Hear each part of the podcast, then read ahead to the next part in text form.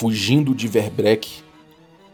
Eu passei por locais que a minha mente não consegue registrar em termos de tempo e espaço. Eu só lembro da névoa que me engoliu e me levou para um lugar ainda mais bizarro. Era uma floresta também, mas era uma floresta de grandes carvalhos e pequenos lariços. Uma floresta muito escura o tempo todo, o tempo todo coberta em névoa. Eu tive que me arriscar e me alimentar com fungos estranhíssimos, com cores muito bizarras. Alguns deles eu tinha certeza que eram venenosos, então eu escolhi quase na sorte o que eu ia comer e não deu errado. Mas, bom, deu para ver que alguns deles eram extremamente letais. Eu ouvi o tempo todo barulhos vindo do longe, gritos de seres irreconhecíveis e movimentos inesperados vindo da mata, como se as árvores tomassem vida. Eu senti uma perseguição em certo momento e pude notar lobos ao longe e deles exalando um cheiro pútrido, como carniça. E eu me apressei, me apressei o máximo que eu pude. Andando por essa névoa, eu acabei me deparando com um castelo de aparência brutal. Era o tal do Castelo Tristenoida. Chegamos em Forlorn. Olha, Soderac, quer café? Café com Café com Dungeon!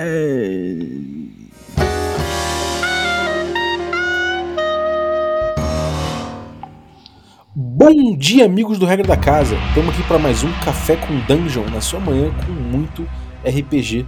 Meu nome é Rafael Balbi e hoje eu estou aqui bebendo um café delicioso, bem escuro, tão escuro quanto as matas de Forlorn, que foi o reino de Ravenloft escolhido pela galera aí no Twitter, né?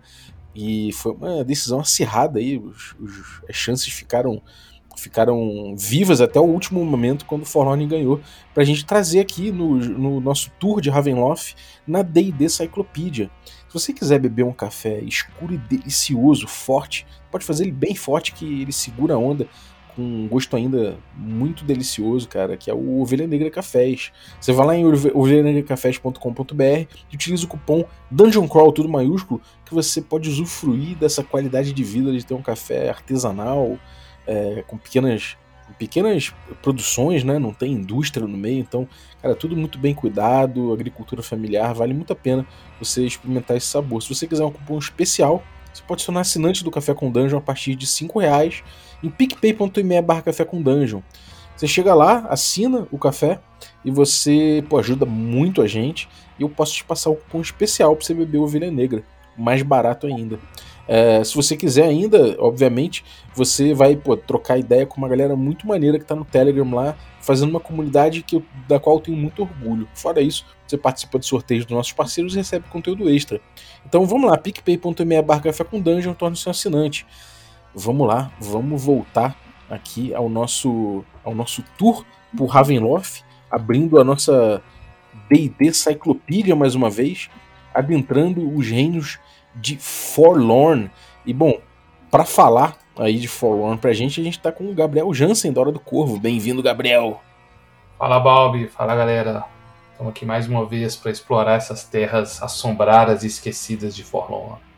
Boa, pô, agora isso aí foi uma decisão acirrada, né, cara? A galera ali tava disputando para ver se ia ser em Forlorn, onde é que ia ser o próximo episódio, e acabou que ele foi escolhido com pequena margem, né? Mas é um que eu já tava muito, há muito tempo a fim de, de, de chegar, porque, pô, ele tem uma temática bem curiosa, né? Qual é a temática geral de Forlorn? Fala aí pra gente. Cara, Forlorn é um dos meus. É, dos meus domínios, não, não famosos, né, desses domínios que não são grandes, que não são conhecidos, é um dos meus preferidos. Assim, eu acho ele bem, bem criativo na construção dele é, como, como um domínio, como uma temática, né? E Forlorn, ela, ela se inspira ali na, na Escócia medieval, né, nos mitos celtas, né? Então você tem um, um lugar que ele é, é, abandonado, esquecido, são só ruínas, e ele evoca ali aquele clima, uma mistura de história de terror com William Wallace, vamos colocar assim, Coração Valente, né? aquele clima escocês cheio de histórias de assombrações, misturando com mitologia celta, com os druidas, né? Então, uhum. é, você tem uma temática que não, você não encontra muito em outros é, é, domínios de Ravenloft, essa mistura, né? Você até tem história de fantasmas, você até tem é, é, outras temáticas, mas é que eles misturam isso aí nesse, nesse caldeirão celta que fica bem interessante. Uhum. Pô, bem maneiro. E, cara, como, como é que é essa região de Forlorn? Eu falei de florestas, né, cheia de brumas e tal, mas como é que é essa região toda aí? Ela, ela parece mesmo é, essa, essas referências de, de, local, assim, de Escócia, uma coisa assim? Ou, ou, ou, é diferente? Como é que é esse ambiente aí? Não, é, é bem inspirado na Escócia e na Irlanda mesmo, né? É, Forlorn foi o segundo domínio a, a, a integrar o núcleo de Ravenloft, né? É, uhum. Existia num... Quando surgiu a Terra das Brumas, você tinha só a Barov ali, e num segundo momento aparece Forlorn, né? Tem até no livro é, é, A Strad, né, que conta a história da perspectiva do Strad, e, e, a sequência dele, que é A Strad, a guerra contra Azalin, né? O Azalin tá lá na Baróvia, que ele surge na Baróvia primeiro, antes de ir para Darkon.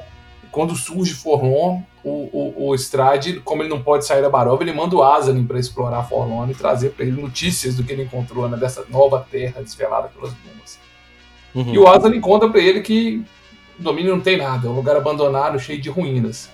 Mas não é bem assim, né? É, de fato, Forlorn é, um, é um, a, a, região, né, a geografia dela é um lugar cheio de colinas, né? É, é, colinas muito antigas, é um relevo de mares de morro, digamos assim. Tem bastante florestas ancestrais e duas montanhas que, que são visíveis assim é, é, na, na paisagem, tá? Duas grandes montanhas. Uma delas um vulcão, né? É, mas a, a paisagem você não vai encontrar lá nenhuma é, cidade ou comunidade ativa muito grande, né? É, ele é um lugar onde a tragédia, de certa forma, ela já aconteceu, né? Uhum. E as criaturas que você vai encontrar lá são, são seres perigosos, né? Que, que podem lhe causar um, um, um grande mal, né? Então, uhum. geograficamente, ele tem, é, ele, ele, tem esses dois marcos que são essas duas montanhas, né? É, é o Monte Aral e o Monte Matawi que são nomes de, são nomes de, de divindades celtas, tá? Eles, eles não criam uma religião própria, diferente da religião é, celta real, não. Então, as divindades têm o mesmo nome dessas divindades celtas, né? Uhum. E tem um grande lago ali que emula aqueles lagos escoceses, né?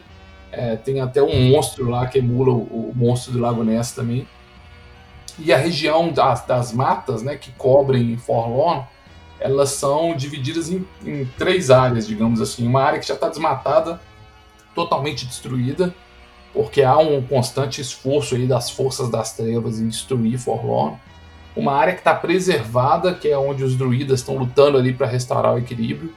E uma área que ainda tem florestas, mas a, a, as árvores estão corrompidas, como se o próprio o solo ali, aquela região, é, emanasse uma energia maligna que, que corrompe a vegetação, né? Caramba. Então você tem essas três, três áreas distintas, além das montanhas, do lago você tem, e das colinas, você tem essas três áreas que se distinguem aí dentro de Forlorn. Uhum. É, essas ilhas britânicas, de forma geral, na Idade Média, o pessoal falava, né? Tipo, era um local que era difícil de invadir, era um, era um terreno meio pantanoso, você tinha é, né, sempre esse terreno difícil de se locomover, que tinha florestas e tinha também é, pântanos e charcos, né? Esse tipo de coisa e o tempo todo é, é meio chuva, um tempo meio ruim, né? O tempo todo com trovões e tudo mais. E eventualmente você tinha um solzinho ali que saía, criava aqueles musgos ali e tal, mas que só deixava aquela paisagem meio sempre sempre meio meio trevas, né, cara? E é, o, clima, o clima de Fórmula é bem esse mesmo, né? Tem bastante neblina, chove muito o ano todo, né? Então, uhum. assim, a, a boa parte dessas colinas ou dessas matas vão receber aquele aquele sol forte mesmo, ou ser iluminadas pelo sol, talvez só no verão ou em pedaços da primavera. O resto do ano é um clima bem chuvoso, bem cheio de neblina, é, bem sombrio de certa forma, né? com bastante tempestades. É, uhum. é um lugar bem, bem gótico na sua concepção.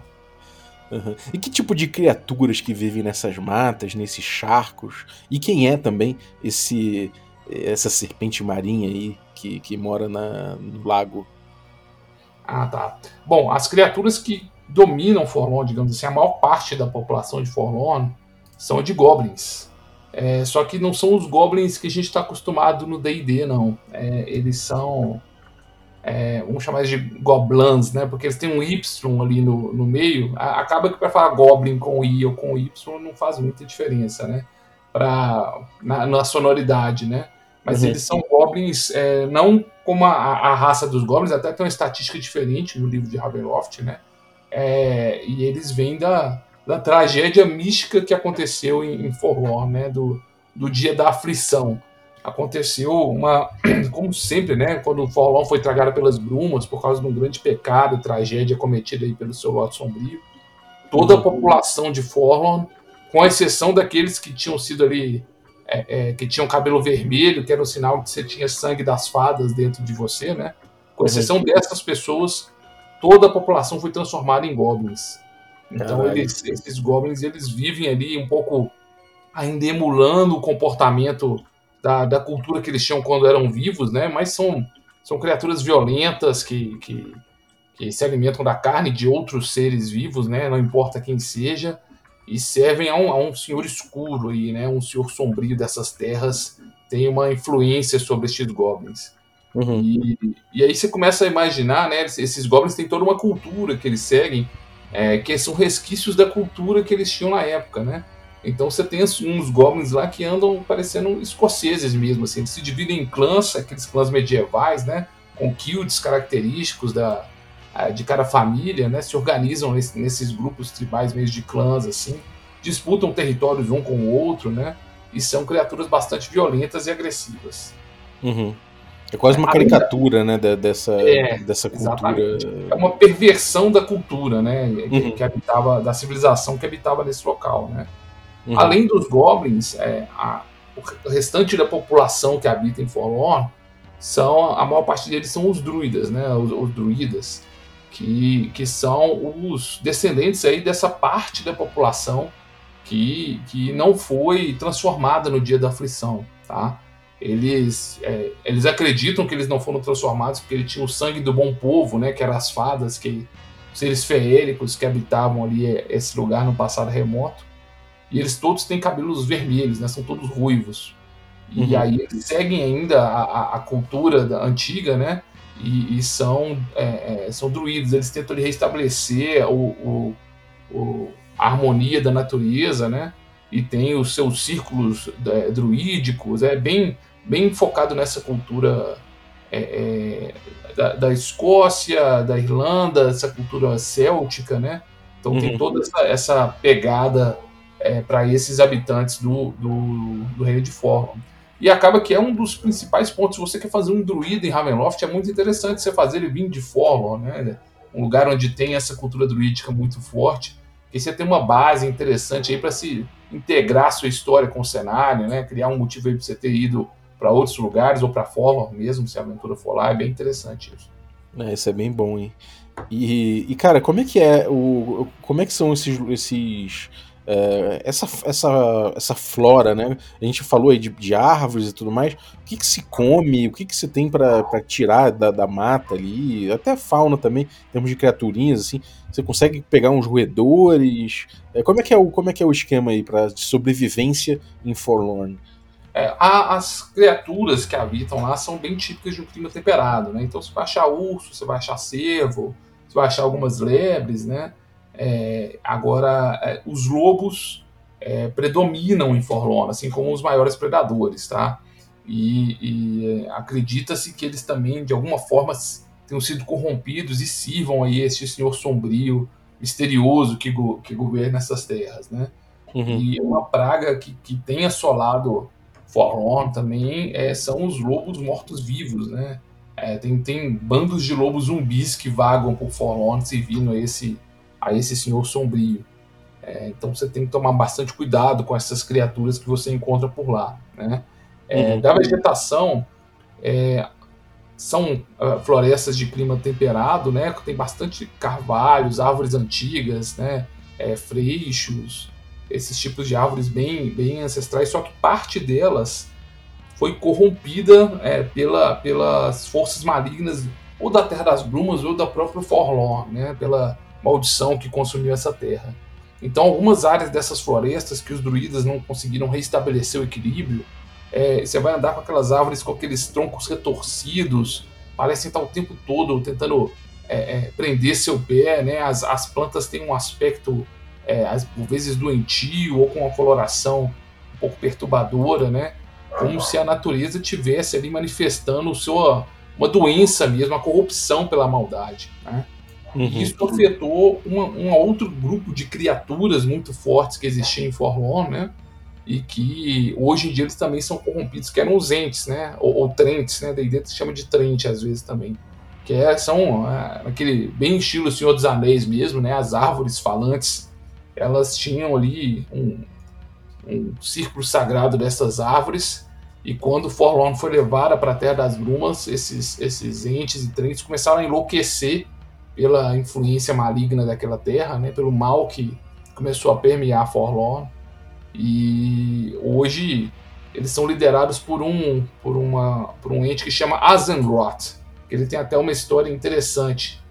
Ele era um ente, começou a ficar louco e atacar as pessoas e goblins, né, que passavam pela sua floresta, tentando proteger ali de alguma forma isso. Aí teve um arcano é, é, é, que veio de longe e queria querer matar esse ente para tentar fazer, usar o corpo dele para fazer pergaminhos mágicos, né? Ele pensou assim, pô, se essa criatura mágica tão poderosa é, é, eu transformar o corpo dela em pergaminhos, os pergaminhos vão ter grande poder. Ele consegue matar o ente, faz isso, né? Mata o Azenroth e faz esses pergaminhos mágicos. E aí ele escreve muitos feitiços nele, né? Faz ali o grimório dele. Só que o Azenroth ele, ele volta à vida como um golem feito de pergaminhos, né? E ele Caralho. começa. A, os pergaminhos vão se juntando assim. E ele começa a ir atrás das páginas que estavam faltando para ele formar seu corpo, né? Então ele, ele vira como se fosse uma, uma múmia árvore. Você tem aquela forma de um ente, assim, com aquele todo enrolado em, em pergaminhos, né? E esse monstro, esse Azenroth, que é, que é uma criação aí do livro de, dos golems, né? É, é, Children of the Night The Created era um livro só com monstros de golems, né, é, os, os, criados, né? Ele, ele volta para Forlorn depois e junto com outros entes corrompidos ele monta um, um, uma zombaria fé druídica, né? Ele monta o, o, bosque negro ali, tipo um círculo de, de, de druidas corrompidos que na verdade são esses entes é, é, malignos liderados por esse Azenroth. E é uma força que disputa, né? Quem sabe no futuro até o posto de Lorde Sombrio de Forlorn, porque eles lutam tanto contra os druidas quanto contra os goblins. Eles querem que a natureza se espalhe, mas de forma corrompida, de forma doentia. Caralho. É, cara. E, e como é que é o, o lance do, da, da criatura da, da, serpente marinha lá? Ela, ela, é zumbi também, né? É, ela é uma criatura morta-viva, tá? Ela chama Egg, tem um nome igual o monstro do Lago Ness, tem um nome específico para ela, né? E aí Forlorn, quando, quando aconteceu o dia da aflição, que ela foi levada pelas brumas, teve grandes tremores de terras, né? Então tinham vários pequenos lagos é, que, que, se juntaram é, quando teve esses tremores, deslizamentos de terra e formaram um único grande lago, que é o Lago das Lágrimas Vermelhas. E desde que aconteceu isso, tem se avistado essa criatura nessas águas, tá? Ela é, é igual um, se imagina um monstro do Lago Ness mesmo, né? Que era aquele preciossauro morto-vivo, assim, né? E acredita-se que ela tivesse presa nas profundezas é, por algum motivo. E aí, quando teve esse deslocamento de terra, essa criatura morta-viva conseguiu se libertar finalmente. E agora assola, assombra ali as águas de Forlorn, né? É um, um, um monstro do Lago Ness, a versão Ravenloft dele. Além de tudo, é um morto-vivo, né? Inclusive a caixa do, do a Forlorn foi um dos primeiros suplementos que saiu de Ravenloft. Vinha numa caixa, né? Era aquela época que saía aquelas caixas grandes com suplementos, né? Muito bonito, com mapa grande, com tudo. É o Castle, for, Castle Forlorn, né? Exatamente. Essa criatura ela tá bem na capa, assim, né? Tem o castelo Tristenória no fundo e o pescoço desse desse monstro do Lago Ness morto-vivo saindo para fora da água, assim, uma imagem muito bonita. Quem quiser depois pesquisa aí quem curte essas artes antigas de D&D vai gostar bastante. É, sem dúvida, cara. E, bom, já que você, falou, né, da- do castelo, quais são, quais são esses, é, esses fortes da região e, e- e os, e os assentamentos? É, é, tem cidades aí? Onde é que as pessoas vivem? Como é que são as populações? E esses fortes aí, onde é que eles ficam? Ah, vamos lá. É, as, maior parte da população são de goblins, né? Ah, e os goblins eles vivem espalhados lá pela, pelas terras de Forlorn, mas eles têm um lugar que para eles é sagrado, que é o Monte Aral, que é um, essa, essa montanha com, com atividade vulcânica nela, né? É, esse monte em volta dele, essa montanha, né? É, é meio desolado, assim, meio com cara de, de Mordor mesmo, né? Sem muita vegetação. E é lá que os goblins fazem seus rituais, né? Eles ainda cultuam. A única divindade que eles cultuam do, de todo o panteão é, celta, né? É, é a deusa da morte, é deus da morte, que é Aral. E aí eles têm, têm uma fissura no topo dessa montanha, de onde exala gases amarelos ali vulcânicos. E é lá que eles fazem seus sacrifícios para essa divindade e habitam essas cavernas ali é, em volta do Monte Aral. Os druidas, eles ocupam as clareiras né, da, da floresta ali onde eles onde eles conseguiram já é, combater os goblins né, e, e, libertar parte das matas. Então eles têm esses refúgios deles nas matas, né, esses, esses bosques sagrados, vamos colocar assim. E eles construíram também uma rede de cavernas subterrâneas que eles chamam de santuário, pelo qual eles conseguem se locomover ali por Forlorn sem atrair muito a atenção dos inimigos, né, que são os, os, os goblins. A única comunidade fixa, assim, sem ser os, os druidas que habitam em Forlorn, é uma comunidade que chama é, é, comunidade de Forfamax. Ela fica bem na fronteira sul ali com Haslan e, e é a primeira tentativa de se ter uma comunidade é, fixa na, na, na região, tá? Então lá a maior parte deles são agricultores, eles vivem vivem ali muito da caça, né? Bem precário, assim, não é uma grande cidade nada, não é mais uma, uma vila, uma comunidade mesmo. E, e nessa vila de Forfamax é que eles que eles é, montaram essa, esse local, né? É, Forlorn, ela é, tem várias ruínas, né? Era, era uma terra, é, nós vamos falar da história dela mais para frente, mas era uma terra muito rica, né? Muito assim, uhum. cheia de fortalezas, era um reino, era parte de um reino e tudo mais. E do lado dessa, dessa vila de Forfamax tem o Castelo Forfamax, é uma das ruínas que tem lá, tá? Esse castelo, é, ele tem uma história antiga, né? Até antes de Forlorn ir para para Ravenloft. É, lá tinha um clã, que era o clã MacFarn, e aí quando teve a morte do líder desse clã, os dois irmãos, tinha dois irmãos gêmeos que começaram a disputar pela posição de líder do clã, né, de, de, de ser o chefe da família. E aí um desses irmãos, depois de muita disputa, ele chamou o irmão dele para um gesto de paz.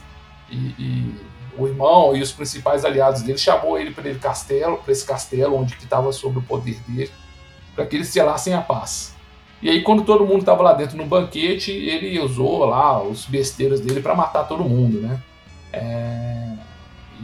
Violando a, a, lei sagrada da hospitalidade, né? Que eles já tinham sido recebidos ali, tinham recebido a promessa de segurança, de alimento e foram assassinados.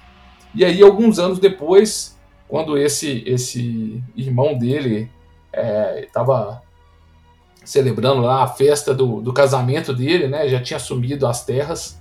É, no meio do no mesmo salão onde ele tinha matado todo mundo, as portas se trancaram sozinhas e as pedras do castelo começaram a, a ser arrancadas por forças fantasmagóricas que mataram todos os convidados, né? Então dizem que esse castelo, essa ruína, é assombrada pelo fantasma da hospitalidade. Qualquer um que foi quebrado ali o espírito da hospitalidade, da boa fé, e qualquer um que entre ali ou tente passar a noite vai acabar sendo atacado por essas por essas é, por esses espíritos inquietos que ainda habitam esses salões né? Caraca maluco é, é... E, e, com, e, como é que é essa história cara como é que porque a gente sabe que tem ruínas e que tem um passado né, específico aí que tá que, que se faz presente ainda em certos em certos é, em certos é, marcos né, da, da, da, do local, assim. Como é que é esse passado e como é que foi parar nisso? Então, Forlorn, ele é, um, ele é bem curioso, assim, em termos de, de domínio, porque ele tem um passado muito bem detalhado, que vai milhares de anos para trás, né? É, então a caixa que trouxe ele detalhou ele mesmo com um domínio bem completo. É, há muito tempo atrás ali era habitado por clãs mesmo, né? Famílias de proprietários de terra, né? Que viviam ali como se fossem é, é aqueles clãs escoceses mesmo, né? Com os seus líderes e tudo mais. E aí teve um, um, um, uma invasão de, de povos estrangeiros nessas terras. E esses clãs se uniram para tentar combatê-los, né? E um desses, desses é, das famílias, que era a família de Firfer, né, ela liderou esse, esse combate e depois que eles venceram, eles decidiram transformar aquilo ali num, num reino, né? E elegeram o, o cara, o Firfer, que era esse líder, como, como o primeiro rei de Firfar, né? É, ele durou muito tempo a dinastia dele, né? mas até que no futuro eles foram novamente invadidos, dessa vez por um outro reino, o reino de Merion, que conquistou eles. E aí é, a, a, dinastia de Firfar caiu, né? eles foram exterminados. Houve até uma corrupção do nome, né? em vez de Firfar, o reino passou a ser chamado de Forfar, né? É, porque a língua desse reino de, de Merion também foi imposta a eles. É, mas o povo, é, é, os forfarianos, né, eles eram muito orgulhosos, né, e era um povo que gostava de viver livre, sem essas amarras, então eles se rebelaram contra esse reino que, que governou eles. Né.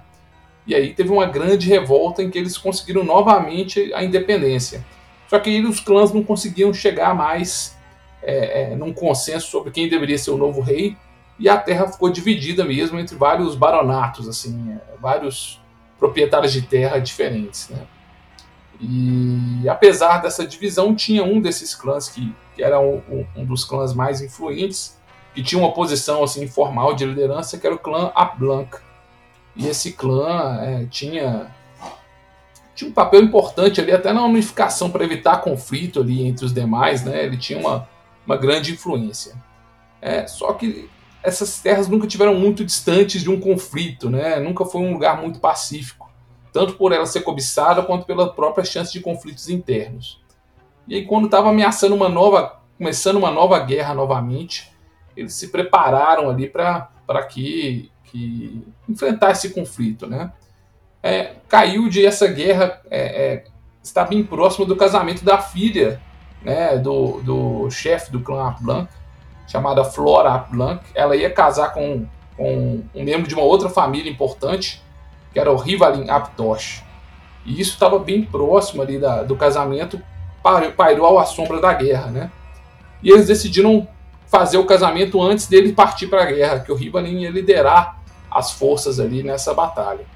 Então eles casaram ali dias antes dele partir, é, é, tiveram ali umas noites juntos, e, e aí o Rivalin despediu da esposa dele, né? E partiu para a guerra.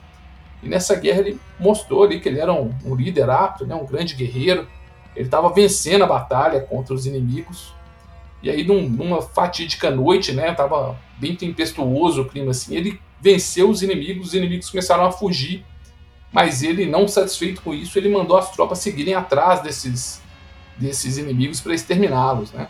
Só que nisso caiu uma forte tempestade uma tempestade que varreu ali a, a aquela região e, e, isso causou muitos estragos, né, tanto para os inimigos quanto para eles. Eles venceram a guerra, mas foram muitas as perdas e o próprio Rivalin desapareceu. Ninguém, ninguém encontrou o corpo dele, né? A, a, voltando para casa vitoriosos, mas sem o, o, o, o Rivalin a Flora Blanc, que era a filha do, do chefe do clã Blanc, começou a sofrer muito né, pela perda do, do marido, ela estava recém-casada, descobriu também que estava grávida, né? Mas eu já tinha ficado viúva tão cedo, né? Apenas uns dias passou com o marido e ficou viúva. E de repente, um tempo após, começou a circular rumores de que o Rivali tinha sido visto em determinado lugar, né? Tinha sido visto na, na vila da cidade, só que ele não voltava para casa, né? E ela começou a ficar louca, achando que ele ainda estava vivo, que ele poderia estar tá, tá em algum lugar, né? E começou a fugir durante a noite, mesmo grávida, para procurar ele, vagando pelas ruas da, da, da cidade lá em busca de seu amado. E certa noite, né, ela acabou encontrando ele. o Rivalin ele tinha caído ferido lá às beiras da morte nessa perseguição que ele fez na, durante a tempestade, né? E durante a noite, antes de morrer, ele foi encontrado ali por uma criatura morta-viva, né? Um vampiro que acabou achando o corpo dele enlameado lá, drenando o corpo dele de sangue e morrendo ali no campo de batalha sem alguém que, que cuidasse da sua alma, né? Uhum. Ele acabou voltando como um vampiro também. E a Flora encontrou ele e, e, sentiu horror pelo que ele tinha se tornado, mas ele, ele, ela ainda sentia muito amor por ele e achou que poderia, é, com, com o carinho dela, com o amor dela, evitar que ele se transformasse num monstro, né? Num, num, que ele matasse pessoas, que ele bebesse sangue, né? E que os dois começaram a se encontrar secretamente. E para evitar que o, que o esposo dela saísse em busca de sangue, ela mesma dava o sangue dela para ele, para ele se alimentar, né? É... A fome dele não era saciada pelo pouco sangue que ele tirava da, da flora, né? Em pouco tempo, outras vítimas começaram a aparecer na cidade com os corpos drenados de sangue. E aí os habitantes da vila, enfurecidos, começaram a caçar por essa ameaça e encontraram o, o lugar onde ele descansava durante o dia e, e, exterminaram esse vampiro durante o sono diurno, né? A uhum. Flora ficou louca quando soube disso, né? É, na frente da vila toda, ela se atirou ali durante no, nos restos mortais do vampiro, né? E o pessoal da vila começou a achar aquilo bastante estranho, assim. Eles queriam até mesmo é, avançar contra a Flora, né? Mas o pai dela era muito influente, né? Era o líder ali do clã, conseguiu tirar a filha dele do perigo ela estava grávida ainda, poderia é, perder a criança, né? Então levar, levou ela em segurança para o castelo. E a população, ainda com medo daquilo tudo, eles esperaram ali até o, o a criança nascer, né? Para não matar um inocente. E depois, com uma turba ensandecida, eles invadiram lá o, o castelo para pôr um fim na Flora, porque ficou claro que ela estava se consorciando com esse vampiro enquanto ele se alimentava da cidade. E a Cara. Flora, então ela, ela foge com o filho dela recém-nascido, né? Ela teve um filho que ela chamou de Tristan. E a criança recém-nascida nos braços, ela fugiu para as matas em desespero enquanto era perseguida pela turba, né? E aí ela adentrou, fugindo das pessoas, ela achou um bosque sagrado dos druidas. E lá ela encontrou uma druida chamada Rual.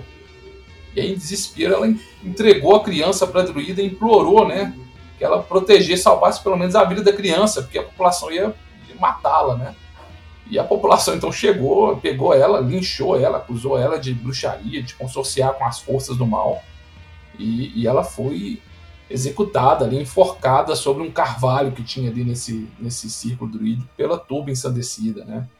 Dizem que ela rogou maldições ali contra a população, mas é, se ela disse ou não alguma coisa ficou perdido aí nos registros do tempo. O fato é que a, a Rual, que era druida, ela falou com a população que, que não deixaria eles machucarem a criança porque ela era uma inocente, mas que ela cuidaria da criança é, como se fosse.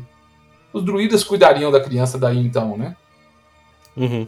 E o Tristan foi criado então entre os druidas, né? O caminho dele era para que ele se tornasse um druida, tal qual sua mãe adotiva, Rual, né? E, e, ele foi criado então com as tradições dos druidas, né, observando ali todo, toda a religião dos druidas, tudo que eles seguiam, né? Só que a Rual sabia que alguma coisa podia estar errada com o Tristan, porque ele foi contaminado de certa forma ali essa troca da, da mãe dele com o pai de, de, de sangue aí nesse período, né? Ele poderia ter alguma coisa do do vampirismo passaram para ele enquanto ele ainda era um bebê, né? Enquanto ele ainda estava em formação. Então ela ficava sempre atenta ali com, com relação ao Tristan para ver se ele tinha alguma mácula, alguma contaminação do mal. E quando ele foi chegando na adolescência, o, o Tristan, embora ele andasse na luz do dia, né? Ele não, não, obviamente ele não era um vampiro, né? Ele começou a desenvolver uma grande sede de, de sangue, né? E a Rual começou a encontrar animais mortos ao redor da clareira é, com mordidas grotescas, assim, mordidas feitas por um humano, né? É, rasgando a garganta deles para beber o sangue. E ela já começou a suspeitar que, que fosse o Tristan. Até que um dia ela viu o Tristan matando um animal, ela teve certeza, né? Os medos dela se concretizaram. Então ela começou a preparar um ritual que ela faria para purificar o Tristan. Ela tentaria fazer como se fosse um exorcismo desse mal que estava dentro dele, né? Então ela começou a beber a água sagrada, lá, água benta, e fazendo uma meditação para tentar resolver essa situação do Tristan. O Tristan descobriu que a Rual tinha observado ele matando os animais, e quando viu ela à distância fazendo o ritual, que ele também começou a observá-la, né? Falou assim: pronto, agora ela vai chamar os outros druidas e vai me matar, né? Ela já descobriu que eu sou, que eu tenho alguma coisa de, de vampiro em mim. E aí ele se antecipa a, a isso e ataca ela. Ataca ela enquanto ela está nessa meditação. É, morde ela, fere a garganta dela, né? E enquanto ela tá, tá. começa a beber o sangue dela enquanto ela tá lutando contra ele lá. E isso é a própria mãe adotiva, né? Então você vê que o cara não, não era ali dos, dos mais bentos, né? E, e aí ela amaldiçoa ele, né? É, é, é, a sofrer, a morte que ele ia sofrer é, por muito tempo, porque quando ele começou a beber o sangue dela e ela tinha tomado aquele tanto de água sagrada para fazer o ritual, ele começou a queimar por dentro, assim, sabe? Então o Tristan sofreu uma morte horrível ali, que ele foi queimando de dentro para fora. E aí ela amaldiçoou ele a sofrer isso por toda a eternidade, né? E aí o Tristan, ele, o corpo dele morreu ali naquela, naquele fim do dia, né? Tava se pondo o sol e morreu de forma grotesca, queimando de dentro para fora. Só que ele, logo depois que ele morreu, ele se ergueu como um espírito inquieto, né? Ele era um fantasma todo é, é deformado, né? Que passou a assombrar e ele estava preso às cercanias desse carvalho esse carvalho sagrado, que era o mesmo onde a mãe dele tinha sido enforcada, né? Então, uhum. à noite ele era um fantasma. Só que quando chegava a luz do dia, o dia amanhecia, ele voltava, o corpo dele era reconstruído. E ele voltava a ser um, um, um, um mortal, de certa forma, né? Então, durante o dia, o Tristan é um, é um vampiro. Né? Era, era uma criatura que tinha ali no, no, na segunda edição, que era um, como se fosse um, escreve como se fosse vampiro mesmo, só que é com um Y ali no. Vampir, né? É, vampir, né? E, e hoje é muito parecido com o que o livro novo de Ravenloft trouxe, né? Que é o Dampir, né?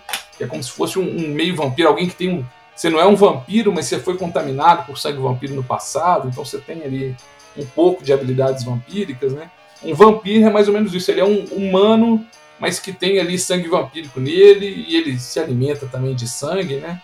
Uma espécie de, de, de Blade aí, né? Ele foi contaminado no ventre com, com sangue vampírico e virou ali meio vampiro, de certa forma.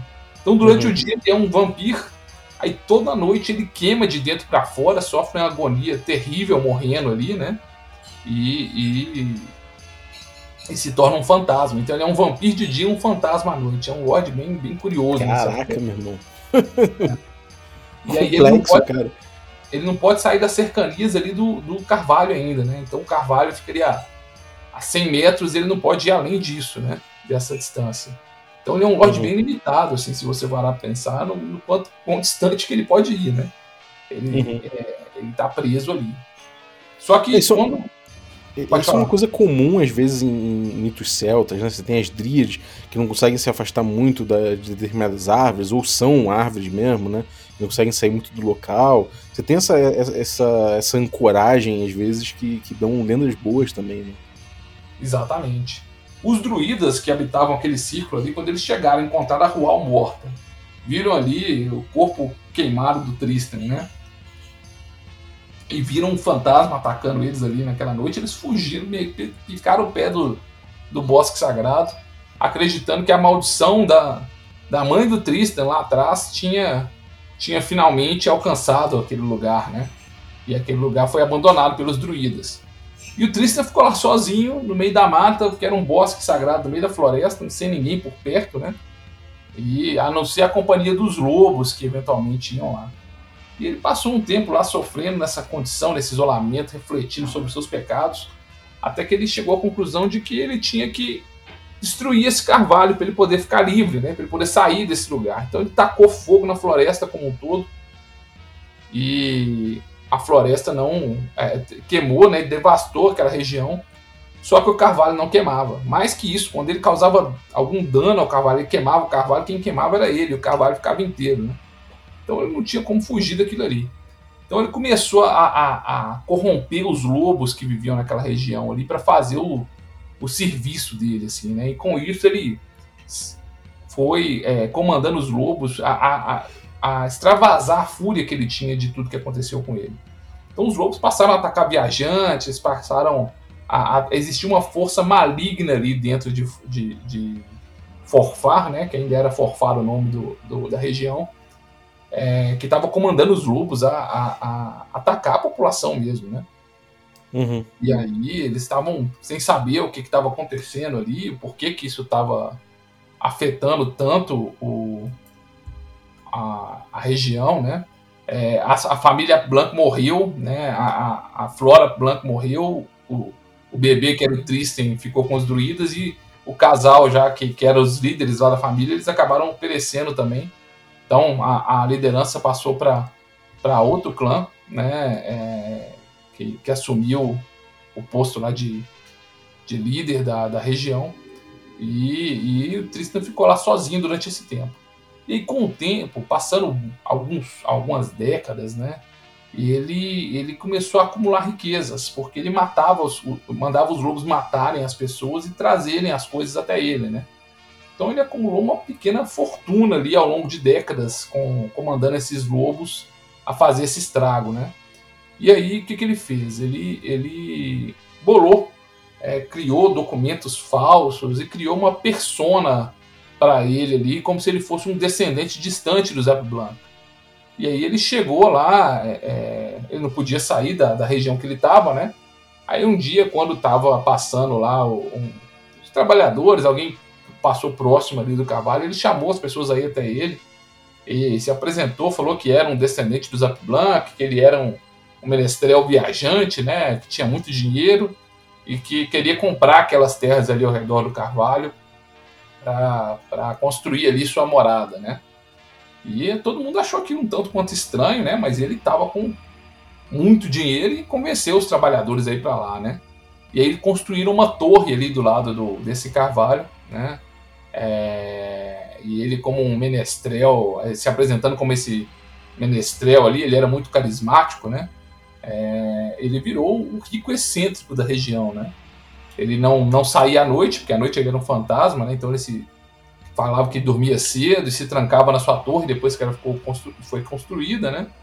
É, os trabalhadores achavam estranho ali que ele ficava acompanhando a obra o dia inteiro ali do lado do Carvalho, mas ele passou a viver nessa torre e recebia as pessoas é, na sua torre durante o dia, né? E uhum. a, aconteceu que num, numa dessas visitas que ele teve, ele recebeu ali a visão de uma jovem, né, a Isolde Avei, que era uma, uma jovem, uma dama muito bonita, e ele ficou apaixonado por ela, né? E, e aí, só que ela era uma clériga de, de, da deusa de Assen, né, que era uma deusa deles lá. E ele tentou de tudo para seduzir ela, mas ela não abandonava né, a, a, a, o caminho clerical dela. Então ele tentou uma jogada arriscada, assim. Ela, ele viu que ele já tá, ela já estava um pouco envolvida com ele, né?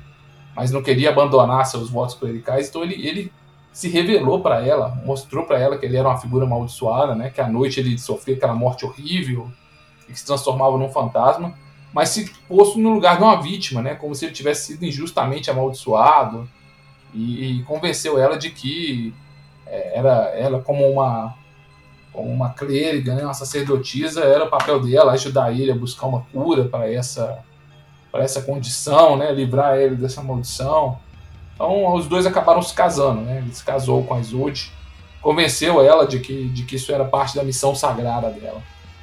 E durante um tempo eles tiveram até uma uma uma vida harmoniosa, né? O, o Tristan ainda estava interessado nela e ela tentava ali fazer algumas preces e curas nele que ele não gostava daquilo, né?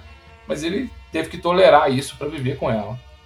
E, e, juntos eles tiveram três filhos, né? Só que a tragédia voltou a rondar ali em volta do, do clã Blanca. É, o Tristan já não já, já tinha um casamento já que estava é, perdendo o sentido, né? Ele já não, não dava tanta atenção para a esposa, né? E a tragédia primeiro pegou o filho, o mais jovem deles, né? Que, era uma criança de 12 anos. O menino tinha um, gostava de cachorro, tinha um cachorro que era inseparável dele. Só que esse cachorrinho sentia a presença maligna do, do pai dele, né, do Tristan. E um dia avançou nele e mordeu ele, né? Aí o Tristan esperou esse cachorro estar tá brincando ali do lado de fora, no, no pátio, perto da árvore, e ordenou que os lobos viessem das matas para destruir esse cachorro como vingança, né? Uhum. Só que o menino correu até o cachorro para defender ele, e os lobos destroçaram o menino também, né? E o Tristan só viu que o menino estava no meio depois, né? Então, quando ordenou que parassem de atacar a criança, já era tarde demais, né? Então, aí o menino morreu, a tristeza se instaurou lá na torre do, do Zaplanca e, e a vida seguiu, né? O segundo filho deles a, a sofrer um destino trágico foi o Morholt Aplank. O pai queria que ele fosse um guerreiro, né? Para restaurar ali o nome do Zaplank, no futuro, é, quem sabe, liderar até a reconquista do prestígio que o, que o clã já teve no passado, né? E a mãe queria que ele fosse um clérigo, né? E ele dedicava ali para o deus da guerra, que era Morrigan. Então o menino era dividido ali entre o pai que queria que ele fosse um guerreiro e a mãe que queria que ele fosse um sacerdote. E aí, certa noite, ele convidou um clérigo que, que dessa mesma fé para passar a noite na torre, né?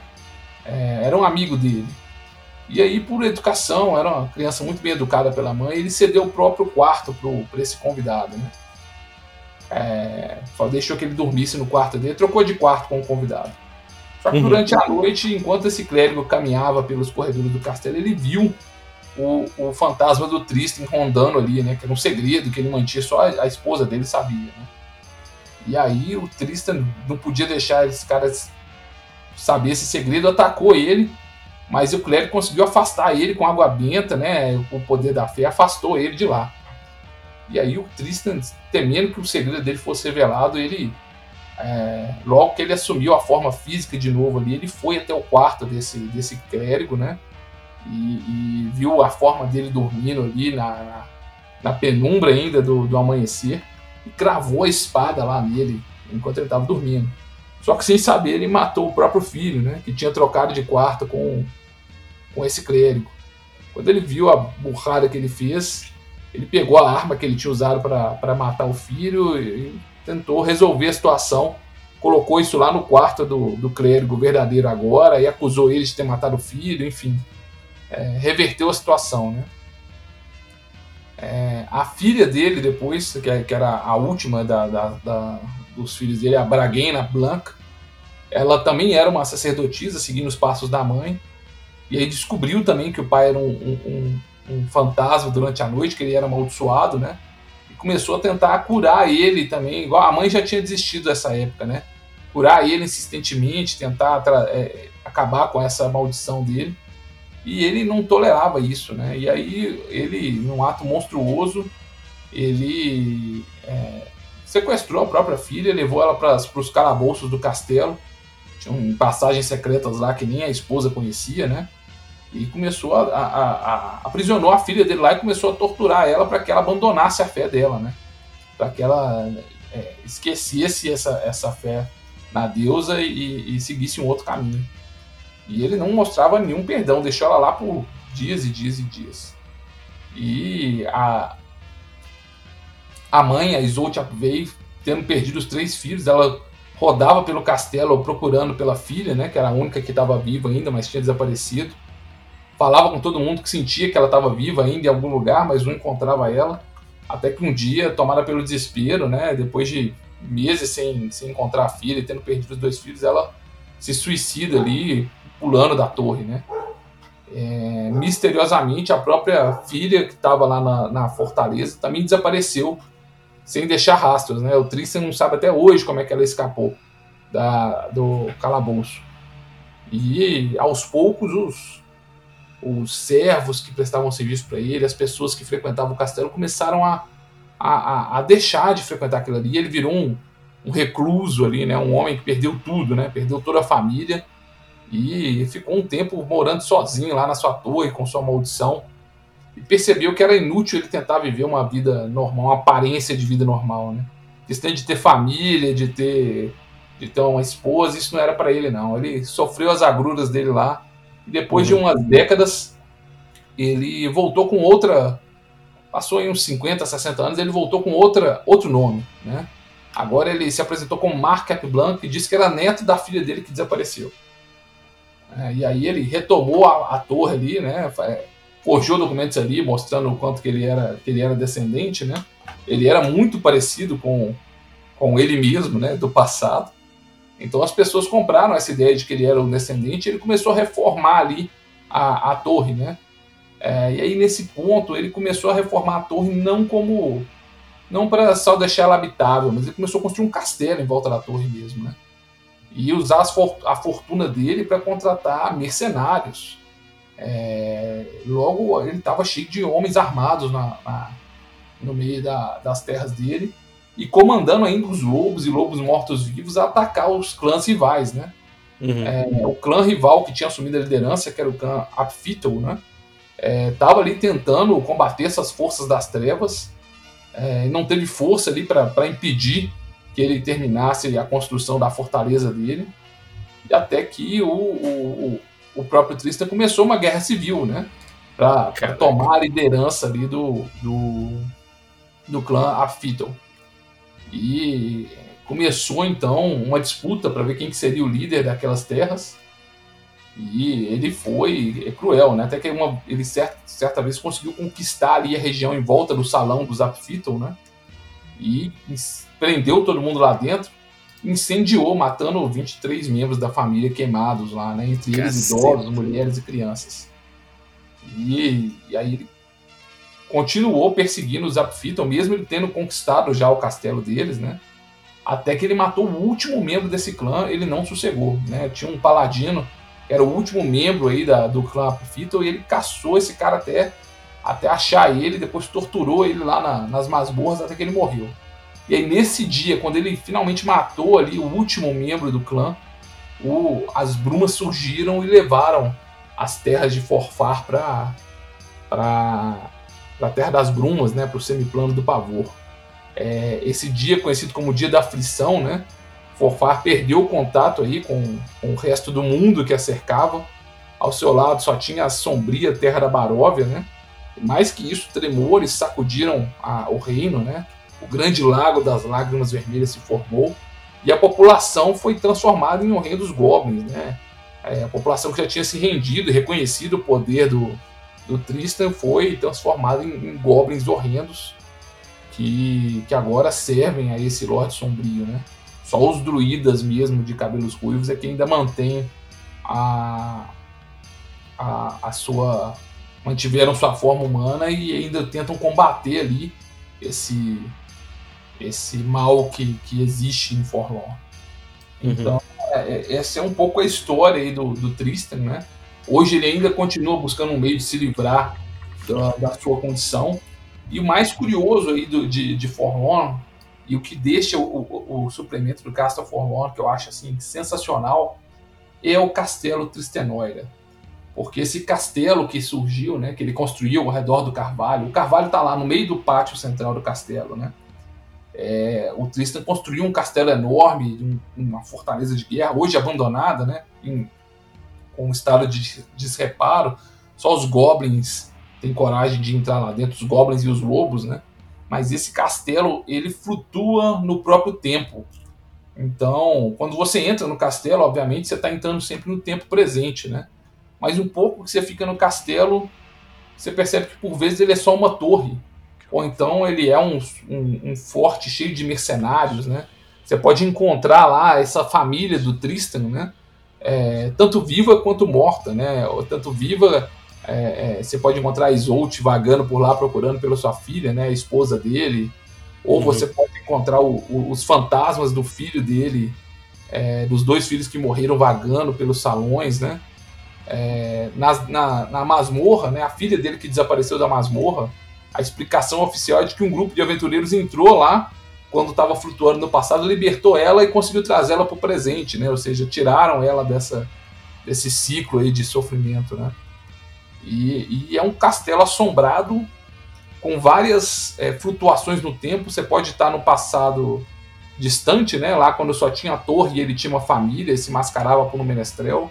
Você pode estar num segundo momento que é a, quando ele era o líder, liderando uma guerra civil, né, cheio de mercenários. Você pode estar no tempo atual, que o castelo está cheio de goblins e lobos e parece um lugar abandonado, né? E, e o lugar é cheio de fantasmas, cheio de assombrações, um clima bem, bem sombrio assim de Ravenloft, porque é, é talvez um dos metros quadrados mais assombrados ali da, da Terra das Luzes. Dez fantasmas diferentes naquele lugar, além do próprio Tristan, que é o Lote Sombrio, que à noite é um fantasma e de dia se passa por um humano, mas é um vampiro, né? Uhum. É muita treta, né, cara? É muita treta, realmente. E, cara, como é que é, como é, que é a relação né, de Forlorn, assim, em termos de lore, com, com os vizinhos? Porque Forlorn ele, tem vizinhos é, notórios, né? Tem a Baróvia, como você já falou, tem Raslan e Cartacas, né? Isso. Então são, são vizinhos ali que são, são bem proeminentes, né? Como é que é a relação, como é que na história, assim, você até citou, né, que na, da Baróvia é, foi, foi envi, rolou um enviado para conhecer Forlorn, mas como é que foi a relação de Forlorn com as outras regiões e como é que é hoje isso aí? Então, Forlorn, ela não tem. É, ela é uma terra basicamente desabitada, né? Cheia de, de goblins. Só os druidas que de, vivem lá de população é, é, humana, vamos colocar assim, né? Então ela não tem um governo, ela não tem relações internacionais, ela não tem um comércio que passa por ali, né? Uhum. É uma terra, sobretudo, evitada, né? É, quando ela surgiu, ela despertou o interesse do Strade e do Azalin, porque era a primeira vez que um outro, outra terra era tragada pelas brumas. E o Azalin foi enviado para ir para lá, mas voltou dizendo para o Strade, falando assim, olha, não vale a pena, lá só tem ruínas, é, é, criaturas que não nos interessam, e é um lugar esquecido. Quando outros domínios surgiram, né, Cartacas, Razlan, é, é, Gundarak, né, que depois foi absorvido pela Baróvia, foram até eles que deram o nome de Forlorn. Né, o lugar chamava Forfar antigamente. Forlorn é esquecido, abandonado, né? Então lá chamou a atenção de alguns lenhadores né, de Gundarak que, que iam para lá pela, pela quantidade de mata intocada para derrubar as árvores, né? Mas eles logo foram atacados pelos goblins e, e, e picaram a muro de lá também.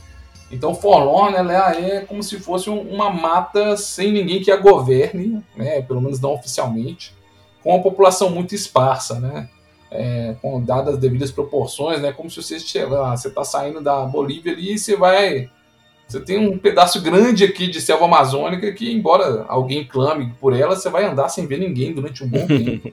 Sim. Então, assim, Forlorn realmente ela é um domínio que é. Ele tem um senhor sombrio, tem conflitos acontecendo ali, né? Mas ele, ele não tem uma relação assim estabelecida diplomática com, com outros reinos, né? Nem comércio, nem nada do tipo. Né? Uhum. É, o mais próximo que você tem disso é aquela vila de Forfamax, que ela fica na fronteira de Raslan, de Forlorn com Raslan.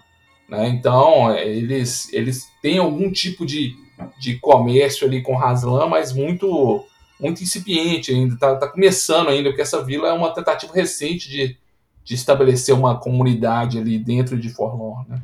Então não é algo bem estabelecido, não. Uhum. É, Forlorn, de certa forma, né, fica talvez muito centrada nos seus próprios temas, mas eles envolvem alguns personagens interessantes ali, né? O, o, o vampiro Jander Sunstar, né? Que é o personagem principal do primeiro romance de Ravenloft, o Vampire of the Mists. E aparece agora também até na quinta edição, né? Apareceu naquela aventura da quinta edição também da Descent to Avernus, né? Um vampiro bondoso, assim. É, é o Luído entrevistado com o vampiro de Ravenloft, né? Ou Alucard, para quem gosta aí de, de fazer comparações, né? Ele, depois que ele teve seu confronto com o não conseguiu destruir o ele ele foi para Forlorn, né? ele ficou em Forlorn ali, ele, ele reemerge, né? desperta novamente do torpor aí em Forlorn. Então era uma uhum. figura temida pelos goblins ali, um, um vampiro andando em mantos pelas matas, né? um personagem que fez dali, um, de certa forma, um refúgio provisório. Né? Uhum. É, outras tramas interessantes que tem ali, os, os, druidas de lá, eles têm um conflito entre eles, né? tem dois grupos de druidas que estão em conflito. Um deles acha que eles têm que restabelecer o equilíbrio trazendo criaturas bondosas para lá, talvez conseguindo trazer novamente os, os, o povo das fadas de volta para Forlorn, né? equilibrar o, o, mal que corrompe lá com criaturas bondosas, né? Uhum. E o outro grupo, ele, ele é o contrário, ele, eles querem destruir as criaturas malignas e, e confrontá-las, né? E esse grupo que quer destruir as criaturas malignas, eles estão atrás de um artefato, né? Até uma das aventuras que sugere o Castelo Forlorn é isso. Eles estão em busca do, da trombeta do Bosque Sagrado. Que essa Uhum. trombeta, em tese, se você tocar ela, você consegue con- convocar a caçada selvagem. É, e mais uma coisa de, de cultura celta, né? É Uhum. uma figura ali de um senhor da caça que aparece numa carruagem ali, puxado por, por cervos, por cães de caça. É tipo um espírito que vaga nas noites caçando o mal, né? E aí a trombeta permitiria invocar isso para destruir o mal. Só que Uhum. enquanto essa trombeta não é encontrada, né? Uma das aventuras era encontrar isso.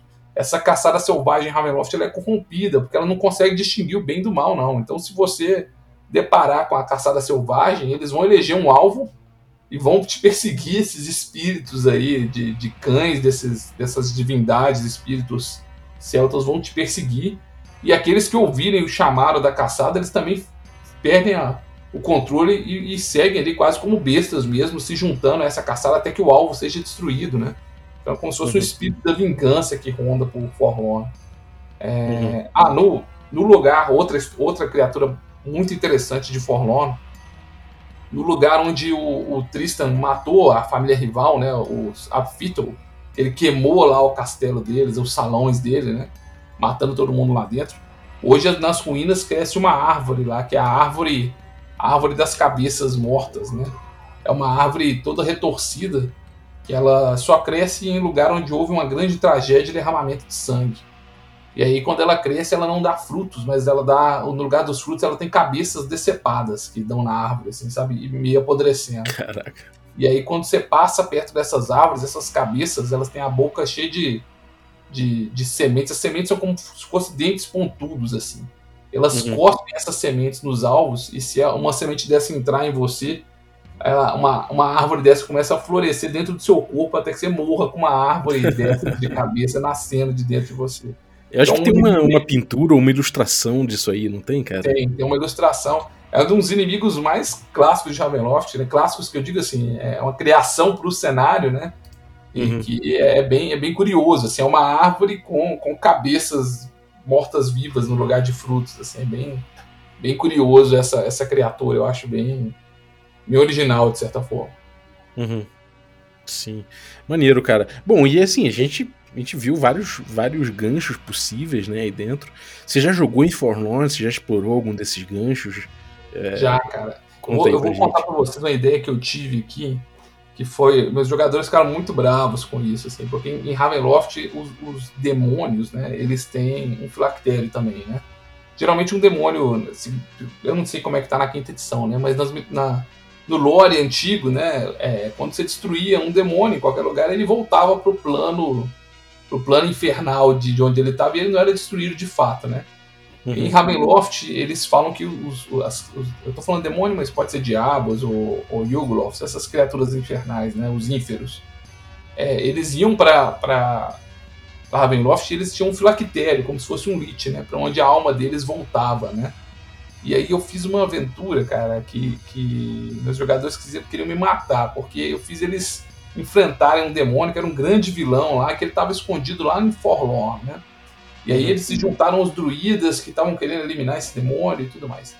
E aí quando eles venceram um demônio, sem explicação, eles voltaram para a cena onde eles estavam conversando com os druidas. E sem memória do que tinha acontecido. E eles não estavam entendendo o que, que os jogadores, né? E aí alguns deles começavam a ter como se fossem uns déjà vus, uns flashbacks estranhos, assim, de combate e tudo mais. Até que eles, com muito custo, descobriram que o demônio, na verdade, ele tinha escondido o filacteiro dele no castelo Tristenor em um ponto do passado. Então a alma dele, depois que ele era destruído, voltava para o passado e refazia tudo, entendeu? Ele, ele já sabendo do, da destruição que, que viria a ter, ele voltava é, é, é, dando um, um, um loop na Matrix aí, né? Já voltava sabendo o que o pessoal faria, né? E aí ele venceria a, a próxima batalha, que já sabia quais seriam os movimentos onde ele teria, onde ele teria sido derrotado. Foi, Uhum. foi um conceito bem Muito curioso. bom. É, mas, mas eu já mestrei também as aventuras que estão no próprio no- na própria caixa Castle Forlorn. Tem duas ou três aventuras que são bem interessantes. E para você explorar o castelo mesmo, ou outras, a, a- a- uma missão para você ir lá no, no Monte Aral, tentar encontrar a trombeta né, da- do Bosque Sagrado.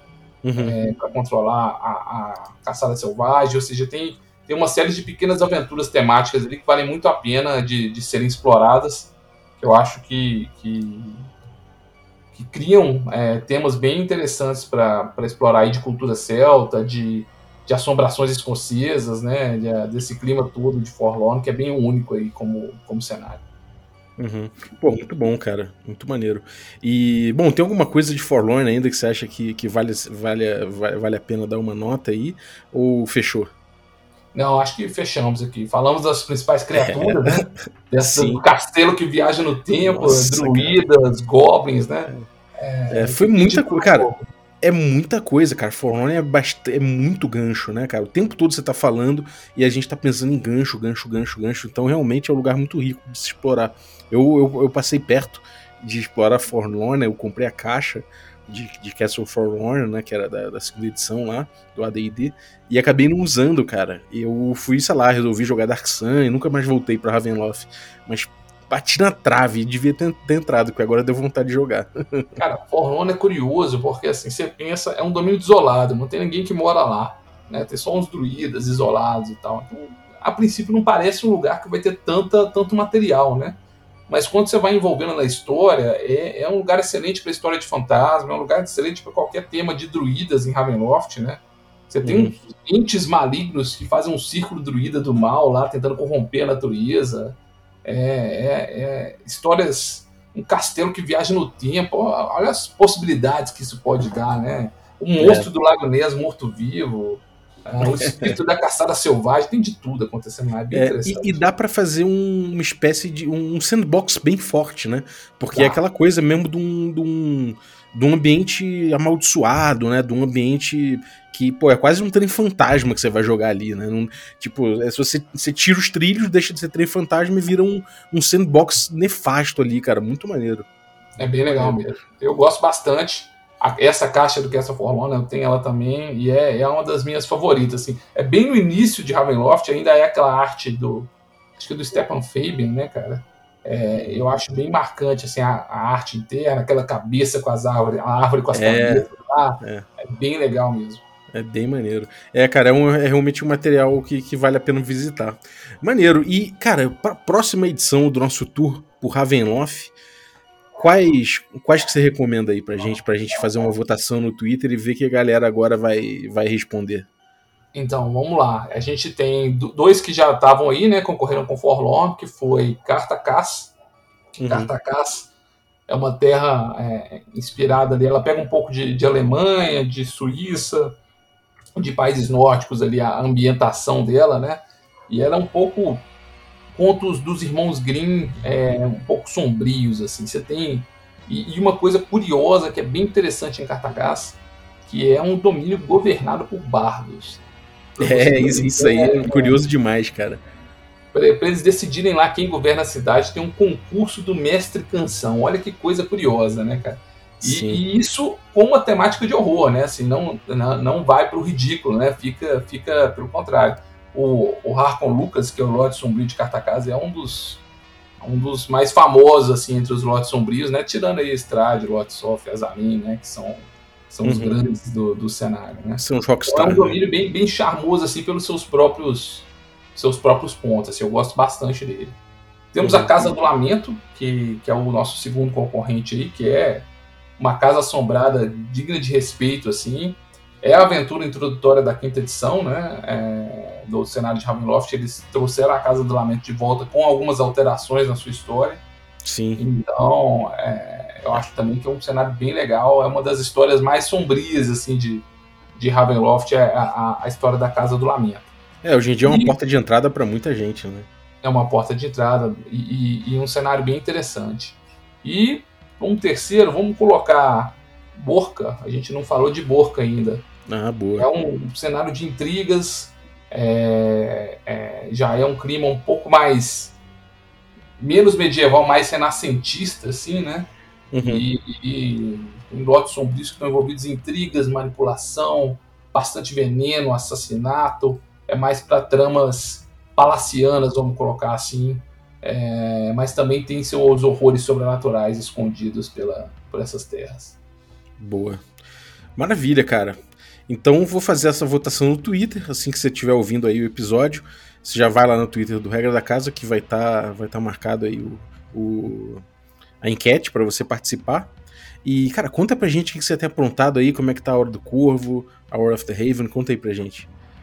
Então, tenho continuado com a Hora do Corvo, né? O, o, no YouTube chama Hour of the Raven, tem o podcast A Hora do Corvo também, que aí é só em português. No YouTube são vídeos em inglês e português, mas tem tudo separado lá por nas listas, né? Nas videolistas lá por idioma, por tema. Então, se você quiser, o conteúdo é o mesmo, só tá dividido nessas duas línguas que nós estamos explorando a fundo aí os domínios, né? Agora também estamos estamos fazendo a cobertura também do que, que mudou para a quinta edição, né? Sempre que eu cubro um domínio que teve uma atualização para a quinta edição, faço um vídeo também mais curto um pouco, né? Porque não tem tanto material da quinta edição. Então tá uhum. tá dando para fazer essas comparações também. E estou pensando num projeto aí de talvez começar um stream de Ravenloft, mas ainda está muito tá muito incipiente. Ainda estou vendo ainda como é que vai ser isso. Não conheço muito bem a quinta edição, estou avaliando ainda qual vai ser o sistema, como é que vai funcionar isso. Pô, muito bom, cara, muito bom. Tô, tô ansioso então, quero me dar notícias aí. Quando, quando lançar, avisa pra gente que a gente divulga isso aí, quero ver. Avisa Maneiro. Maneiro. Demorou, cara. Então, bom, galera, os links aí do Gabriel vão ficar na descrição do episódio vai ser, pô, é muito legal você, você seguir o conteúdo dele, que é realmente espetacular. Não é à toa que, não é à toa que a gente está fazendo essa série junto aqui, porra, admiro demais o trabalho. E, então siga lá, deixa, eu vou deixar os links no, no descritivo do episódio e escolha o próximo, nossa próxima parada aí dentro de Ravenloft no Twitter, não esqueça. Então é isso, valeuzaço, cara, muito obrigado. É, e Bom, a gente, a gente volta aí em breve para a próxima, próxima etapa dessa viagem. Valeu também você que ficou ouvindo a gente até agora. Muito obrigado pela tua audiência e obrigado a você que torna possível essa aventura. Nossos assinantes Café Expresso, dentre eles aí eu vou citar o Sérgio Torlai Pereira. Muito obrigado, Sérgio, pelo teu apoio. Agradecer também os assinantes Café com Creme, dentre eles eu vou agradecer o Felipe Xavier Gonzaga. Muito obrigado pelo teu apoio, cara. E agradecer também os nossos assinantes Café Gourmet, e são eles aí o Erasmo Barros, o Francisco Siqueira, a Pati Brito, o Adriel Lucas, o Bruno Cobb, o Diego Sextito, o Rafa Cruz, a Bílio Júnior, Denis Lima, o Marcelo Craven, o Jean Paz, o Franciolo Araújo, o Rafa Mingo, o Rodrigo Avelino Rosa, o Caio Messias Cavazano, o Pedro Cocola, o Tito Lima, o Jarbas Trindade, Germano Assis, Gleb Duarte, Rodrigo Freitas, o Playmolense e o Rodrigo de Lima Gonzalez. Galera, muitíssimo obrigado pelo apoio de vocês, um abraço e até a próxima.